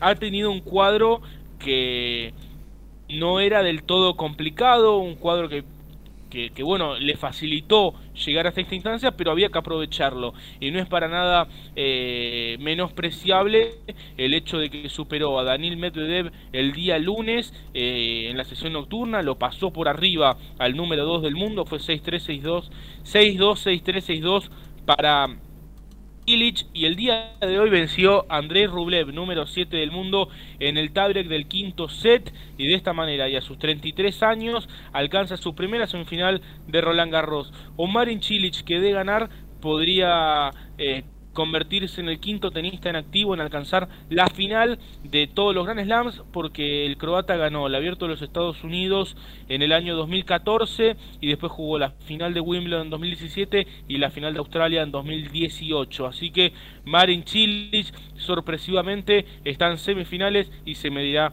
a Casper Ruud. Eh, perdóname. Eh, de los cuatro, pregunta neófita y de, uno que mira de afuera. ¿Quién tiene el cañón? O sea, ¿quién le pega más fuerte de los cuatro? Eh, bueno, Silic, la derecha, la está teniendo muy bien eh, en este torneo, le está funcionando a la perfección. hoy metió 70 winners en los 5 sets. También cometió 60 errores no forzados. Ah. Eso también hay que decirlo pero los 70 winners eh, han sido más de 50 de ellos con su derecha. Y Alexander Zverev es un jugador que tiene una derecha eh, letal. Rafa eh, tiene una, una zurda muy buena que no hace tantos winners, pero sí genera mucho daño, especialmente acá en el polvo ladrillo, porque es una pelota con, que viene con mucho efecto y es un generador de errores forzados más, de, más que generador de winners. Eh, el juego de Rafa consiste un poco más en eso, forzar un poco más al error. Ahora ya sus 36 años que cumplirá dentro de dos días, sí tiene un juego un poco más agresivo, pero históricamente su juego se basaba en sacar a su rival de la cancha con el efecto top spin y, y generar, forzar al error del rival. Así que Nadal, Esberev, Chilich, Rud, las semifinales de Roland Garros, un Rafa Nadal que bueno, asume el rol de claro favorito en esta situación, pero por supuesto los partidos hay que jugarlos. Con respecto a los argentinos, mañana Horacio Ceballos buscará eh, clasificar a su tercera final de Grand Slam junto a Marcel Granollers. Eh, estarán enfrentando desde las 10 de la mañana de la Argentina en la cancha Simón Mathieu al croata Ivan Dodi y el estadounidense Austin Krajcek. Eh, Horacio Ceballos y Marcel Granollers, que no han tenido un gran año, pero que superaron en cuartos de final a la mejor dupla del 2022, a Wesley Kulhoff y Neil Skupski, por lo cual llegan con mucha confianza. Y déjame decirte, Gaby, de todas las parejas que quedan, eh, claramente eh, Horacio y Marcel son la mejor. Eh, así que, ¿por qué no soñar con que se les pueda dar ese ansiado gran slam? en lo que tiene que ver con el Junior, Solana Sierra, tenista de Mar del Plata, 17 años, está en los cuartos de final. Mañana estará jugando nuevamente ante la estadounidense Liv Hobde, sexta cabeza de serie. Y también está en los cuartos de final del dobles eh, junto a la Suiza Fontenelle, así que gran torneo de Solana. Y también por supuesto tenemos a Gustavo Fernández que mañana estará jugando semifinales ante Alfie Hewitt, un tenista británico número uno del mundo que lo ha vencido en los últimos Grand Slams, por lo cual será importante para Gustavo eh, sacarse la mufa ante el británico. En lo que tiene que ver eh, y rápido con las semifinales femeninas, eh, mañana se estarán enfrentando en primer turno la sorprendente italiana Martina Trevisan ante Coco Goff. Eh, Goff gran promesa del tenis mundial, 18 años, 19 del mundo, eh, su primera semifinal de Gran Slam, ya viene hace rato eh, siendo una promesa y bueno, estará en su primera semifinal de Gran Slam y estará enfrentando a la número 60 del mundo, Martina Trevisan, por lo cual la estadounidense tiene una gran chance de jugar su primera final de un Major. Y en la segunda semifinal está la número uno del mundo, Iga Swiatek, que lleva 33 partidos invicta y se estará enfrentando a la rusa Daria Kasatkina, que está en su primera semifinal de Grand Slam. Así que eh, esas son las semifinales femeninas que se estarán desarrollando el día de mañana en París. La juvenil argentina Luciana Moyano finalmente entró al cuadro de juveniles o no pudo ingresar. Sí, Gaby pudo ingresar y hasta ganó un partido. El día domingo había logrado ganar su primer partido, el partido de primera ronda. Luego le tocó una jugadora complicada en la segunda, la eslovaca Nikola Davnerova. Perdió por 6-0, 6-1 pero igual fue más parejo de lo que apunta el marcador, quizás para un 6-2, 6-2, no es que estaba para ganarlo, pero sí hubo bastantes rallies largos em, que, se los terminó llevando la eslovaca. Y hay una curiosidad más eh, con la otra chica argentina que jugó el cuadro de Junior, estoy hablando de Lucía Peiré, y es que el día domingo también ganó su partido de, de primera ronda, luego terminó cayendo en la segunda ante la danesa Svensson, y había un espectador curioso en su partido de primera ronda, que era el relator Mariano Clos, que tras, eh, bueno, el sábado estuvo relatando la final de la Champions allí en París y el domingo fue a ver a Lucía Peiré que resulta ser su sobrina. Eh, así que bueno, detalle de color en esta edición de Roland Garros. Y también, bueno, cayeron los chicos argentinos, el, correntino Lautaro Midón y el catamarqueño Juan Manuel Lacerna, eh, perdieron ambos en sus debuts en el singles y también perdieron en, su, en la primera ronda del cuadro de dobles. Así que, bueno, Solana es la única representante juvenil que queda aún en Roland Garros con la bandera argentina. Toda la información del tenis en la voz de Lautaro Miranda en Código Deportivo. Todos los deportes en un solo programa. Código Deportivo.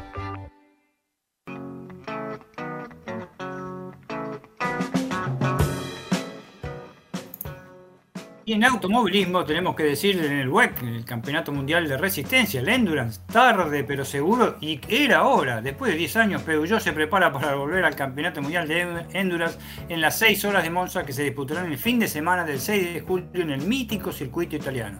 Los pilotos que fueron convocados para las pruebas fueron el escocés Paul Di Restra, el danés Mikkel Jensen, el brasileño estadounidense Gustavo Meneses, el británico James Rossiter y los franceses Luc Deval y Jean-Éric Bernier. Entre ellos, la marca definirá quiénes serán la partida. El Peugeot fue desarrollado junto a, Total Energy, socio comercial de la marca y presenta un diseño muy llamativo por la ausencia de alerón trasero. En cambio, el prototipo tiene una, pieza en forma de spoiler de color negro que está por debajo de las ruedas traseras y unas aletas de tiburón que generan carga aerodinámica. El Challenger de Villa Allende, Córdoba, deberá cambiar de sede por problemas operativos de esta manera y a, y a contrarreloj el Tenis Club Argentino ubicado en Palermo será el encargado de albergar esta fecha tan importante para el tenis nacional, será del 20 al 26 de junio. Eh, y, será la continuación del Challenger de la ciudad de Corrientes que se disputará la semana previa. Hay nueve argentinos en total en el cuadro principal de momento y se pueden llegar a sumar varios más, entre ellos los que obtengan un wildcard y los que provengan de la clasificación. En básquetbol, FIBA Sudamericano para mayores y de locales, la parte femenina. Argentina será sede del Sudamericano Femenino de Mayores en San Luis. El evento se desarrollará del 1 al 6 de agosto y tendrá como epicentro la provincia cuyana. La primera parte del certamen se jugará en la Pedrera de Villa Mercedes, mientras que la etapa final tendrá como escenario el mítico Ave Fénix, estadio en el que ya jugó una ventana de FIBA en la rama masculina. Esto dará cuatro plazas para la América 2023, paso previo para alcanzar los Juegos Olímpicos de París 2024. Argentina fue es el campeón vigente. Fue en Tunja, Colombia, en el año 2018. Y el miércoles próximo va a comenzar los 16 avos de la Copa Argentina. Se van a enfrentar en el Juan Gilberto Funes de San Luis, Vélez el Independiente Rivadavia, en Jujuy, Racing ante Argentino Agropecuario y Boca y Ferro se va a jugar en el Carlos Mercado Luna de La Rioja. Faltan los horarios, suponemos que de jugarse los tres el mismo día, 21 a 30 irá el partido de Boca, alrededor de las 19, 19.30 el de Racing y 17 horas podría ser el partido de Vélez Arfi. Los horarios están a confirmar. Franco de Caballito, qué partido emocionante el de Quinza, parecía que se lo llevaba Instituto, pero Tomás lo definió sobre la chicharra, muy buen programa, nos dice Franco de Caballito, y nos metemos con este comentario de nuestro oyente, al cual agradecemos, en lo que tiene que ver con la pelota naranja, Dani. Por supuesto que fue emocionante y gracias al aporte del oyente y de haber estado en vilo como casi todos. ¿eh? ¿Por qué? Porque Quimsa de Santiago del Estero, la fusión, el símbolo de Santiago del Estero en básquetbol, superó Instituto de Córdoba ayer este, por 74 a 73 con la chicharra final y como el, doble de tomas que realmente fue eh, decisivo, decisivo para este, volcar el partido al número uno de la temporada regular. En realidad fue un partido a mi, juicio, eh, con bajo tanteador, lo revela el 74 a 73 desde ya, en el cual Kimsa, si bien ganaron dos periodos cada uno, eh, Gaby, este, eh, Kimsa lo, tenía dominado. Lo, tenía dominado hasta faltando, eh, se puede decir, un minuto. Lo tenía dominado, un minuto y medio podía ser, tenía dominado el partido muy, pero muy controlado. Lo que pasa que en los últimos tres minutos y medio, Kimsa se cargó de mucha falta en jugadores fundamentales. Estamos hablando de Anderson, el, MVP de la temporada regular, el norteamericano, que tuvo que salir faltando dos minutos. Estamos hablando de Cosolito. Mauro Cosolito jugó muy bien ayer. ¿eh? ¿Eh? De los no foráneos fue el mejor realmente. Jugó muy, pero muy bien. Tuvo que salir también por, por cinco faltas. Y Añasco, el otro que realmente es un muchacho que había capturado 11 rebotes y metió 9 puntos, salieron todos en, los, eh, en, 3 minutos para finalizar el partido, salieron los 3 por 5 faltas. Y eso fue fundamental, a pesar de que, como dijimos en otras ediciones del programa, Kipsa tiene un equipo, un equipo largo. Pero este eh, eh, Instituto, que siempre vino de atrás, aunque ganó dos cuartos, aunque ganó dos cuartos, como les dije, tuvo faltando 5 segundos, se puso 73 a 72 y realmente con una eh, jugada insólita, porque hizo tres puntos de jugada de, jugada. O sea, se metieron por la pintura, eh, vez Galici convirtió este, el doble y, le cobraron falta. Eso, que te den falta justamente, que no sea un tiro de tres, ¿eh? para tratar de ganar el partido. Eh, eh, es muy raro y, realmente pasó debajo de la pintura, quedaban este, esos cinco segundos, lo planeó muy bien el técnico González al tema de sacar este, de la mitad de la cancha, de que tenía toda la posición en los cinco segundos, lo podía hacer 15 naturalmente, porque si no le daban 14, tenía 5, así que peor para ellos. Lo hicieron y el norteamericano Thomas se animó, nadie le quiso hacer full, porque es un nombre que va muy bien este, a la línea, convirtió un doble excelente realmente y no tuvo prácticamente tiempo instituto ni de pedir minuto porque eh, restaba un segundo y bueno, tiraron de, aro a aro y no pudieron ganar. Pero un final emocionante, la gente estaba muda. La gente cuando faltaban 5 segundos Santiago Estero había quedado muda realmente. Instituto no era merecedor de eso, pero yo no, digo que no era merecedor por, porque tiene un equipazo realmente, sino porque el desarrollo del partido ha sido muy favorable para Quinza. Eh, vamos a ver, este eh, Instituto me sorprendió por primera vez en el año este, Galici realmente desequilibró, ¿eh? desequilibró con su fuerza. anduvieron muy torcidos en, los puntos, gente eh, fundamental en, los santiagueños, que fue Anderson, que tiene un, promedio de 16 puntos, se quedó con 9 nada más, el problema de faltas. Y, hablar, y Varale, que estuvo eh, retorcido con, el aro, tiene ese base, tiene incluso de selección nacional, tiene 13 puntos de, promedio y metió 3 puntos, uno de 8 realmente que quedó este, muy atrás. Eh, Thomas tomó la posta, realmente metió este, de 5 a 14, metió 13, 13 puntos, tiene una media de 14, así que respondió. Y Martín Cuello un poco para instituto. Pero realmente, eh, ¿qué va a pasar en el segundo partido? Y no sabemos quién este, se perjudica o se, o, se beneficia más con esto. Yo creo que Quinza va a saber este, eh, va a saber cómo jugar el segundo partido, me parece. Tiene a los que es importante, de 24 partidos, ganó 22 15 este año ¿eh? en Ciudades, realmente. Perdió dos partidos nada más y eh, ante Gimnasia Grima como Rivadavia uno y, y, realmente yo creo que va a aprender de este instituto, no sé si le va a dar el paño, a pesar que tiene un gran plantel, va a tener que mejorar mucho en el goleo, va a tener que mucho en el goleo porque este, situaciones límite, ¿qué son las situaciones límites? Hay un jugador que vos siempre cuando yo lo nombraba me, cargaba, ¿qué están las lechucitas por ahí? El Chusito González, que yo siempre digo, de Instituto de Córdoba. El Chusito González entró este año en Instituto de Córdoba después de alejarse de Kimsa, haber jugado el Super 20 para, para Kimsa, y eh, se vino para instituto por razones absolutamente personales. Las razones absolutamente personales calaron muy hondo en la capital de Santiago del Estero, en los santiagueños, porque el tipo no quería vivir más en la ciudad, eso es lo que pasaba, y se fue a Córdoba. Eh, realmente fue el blanco de la hinchada todos los 40 minutos. Le dijeron, pero recordaron hasta el tatarabuelo que debe haber peleado por, por las, en las invasiones inglesas.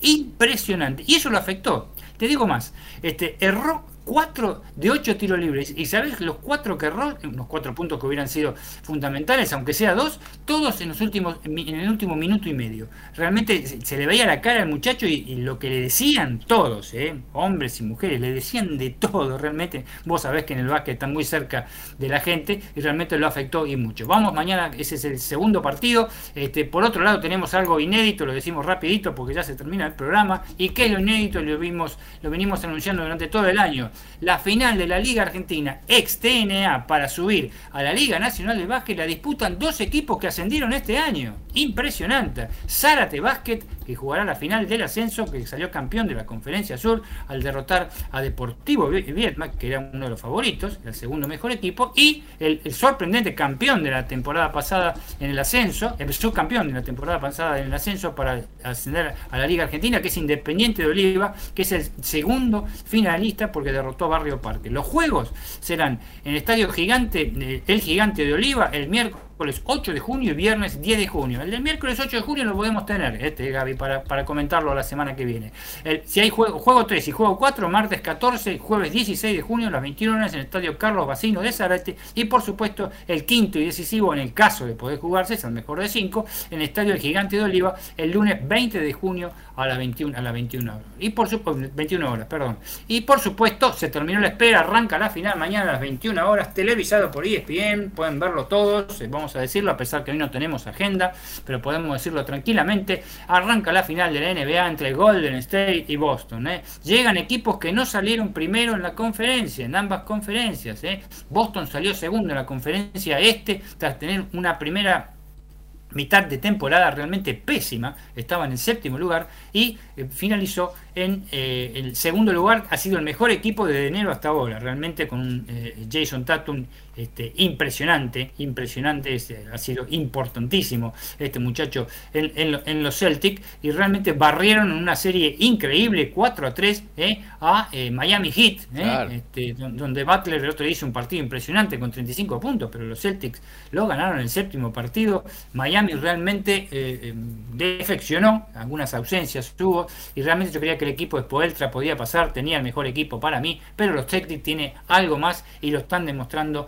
eh, partido a partido. Por el otro lado, el bien descansadito eh, Golden State Warriors. Eh. Los Golden State Warriors están descansaditos hace rato que están esperando jugar este partido porque barrieron la semifinal 4 a 1 los Mavericks, a la sorpresa de los Mavericks, y Stephen Curry, Clay Thompson, Draymond Green y Kevin Looney con ese cuarteto, no tridente, cuarteto terrible que te puede meter 100 puntos entre los cuatro, están esperando mañana. El primer partido va a ser en Oakland mañana, el primero de la, serie entre la conferencia oeste de los Golden State, que es sexta final, sexta final en ocho temporadas, ¿eh? lo de Steve Kerr, el, técnico es impresionante. Y los Boston Celtics, que del 2010 que no este, que habían ganado el título, no habían llegado hasta la final y eliminaron nada menos que a Brooklyn Nets, Milwaukee Bucks, los campeones, y a Miami Heat en la serie de los playoffs. A verlo y realmente tratar de disfrutar, de disfrutar el mejor básquet del mundo.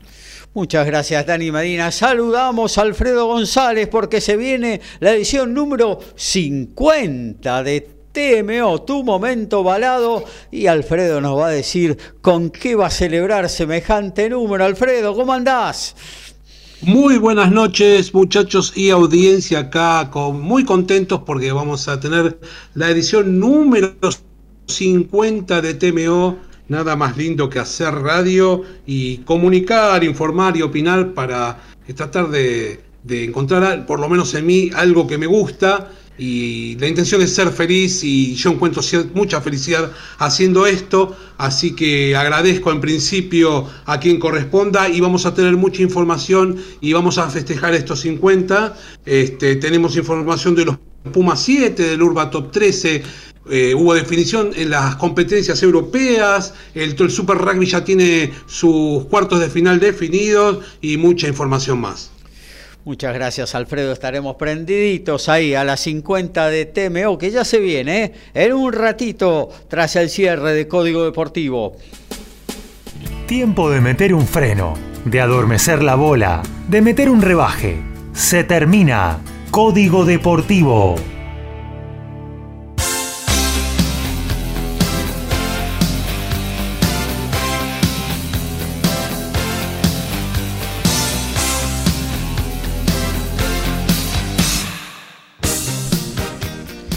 Bueno, llegó la hora de la despedida, hora y media a todo deporte, a toda pasión, a toda info, aquí en el aire de MG Radio con la número 129 ya de Código Deportivo en esta la segunda temporada del ciclo en el aire. Horacio, como siempre, el agradecimiento. Nos reencontramos el próximo sábado. Hasta el sábado, Gabriel, compañeros, audiencia, y vamos a estar ya con el comienzo del torneo, que el viernes se va a empezar a mover la pelota, más lo que vamos a tener desde el mediodía del sábado, así que tenemos para mucho este fin de semana. Claro que sí. Eh, Lautaro Miranda, un abrazo. Nos reencontramos también el sábado próximo. Un abrazo grande para vos, los compañeros. Muchos éxitos y felicitaciones para el compañero Alfredo en el programa número 50 de TMO. Y bueno, estaremos seguramente el sábado en vivo con la final de damas en Roland Garros y ya palpitando lo que será la final masculina. Un abrazo grande para todos y muy buenas noches. Dani Medina, el regreso, lo más importante de este primero de junio y de la 129 de Código Deportivo. El sábado nos volvemos a escuchar, Dani. Por supuesto, el sábado estaremos acá, esperemos con un poquito más de temperatura, esperemos decir que esté a 12 grados, 15 grados, más, más o menos. Y desde, ya, ¿cómo estarán los hinchas de San Lorenzo que ya no pueden, estar, no pueden tomar más vino? Se le fue hasta agüita. claro que sí. bueno, gracias Dani. El sábado nos vamos a reencontrar como con todos nuestros oyentes. ¿eh? Mañana a partir de las 20, abrazándote, abrazando tango, con lo mejor del 2x4 aquí en el aire de MG Radio. Por nuestra parte, sábado, 11 horas, será la cita ineludible con el deporte, con la información en una nueva edición de Código Deportivo. Hasta entonces, chau chau.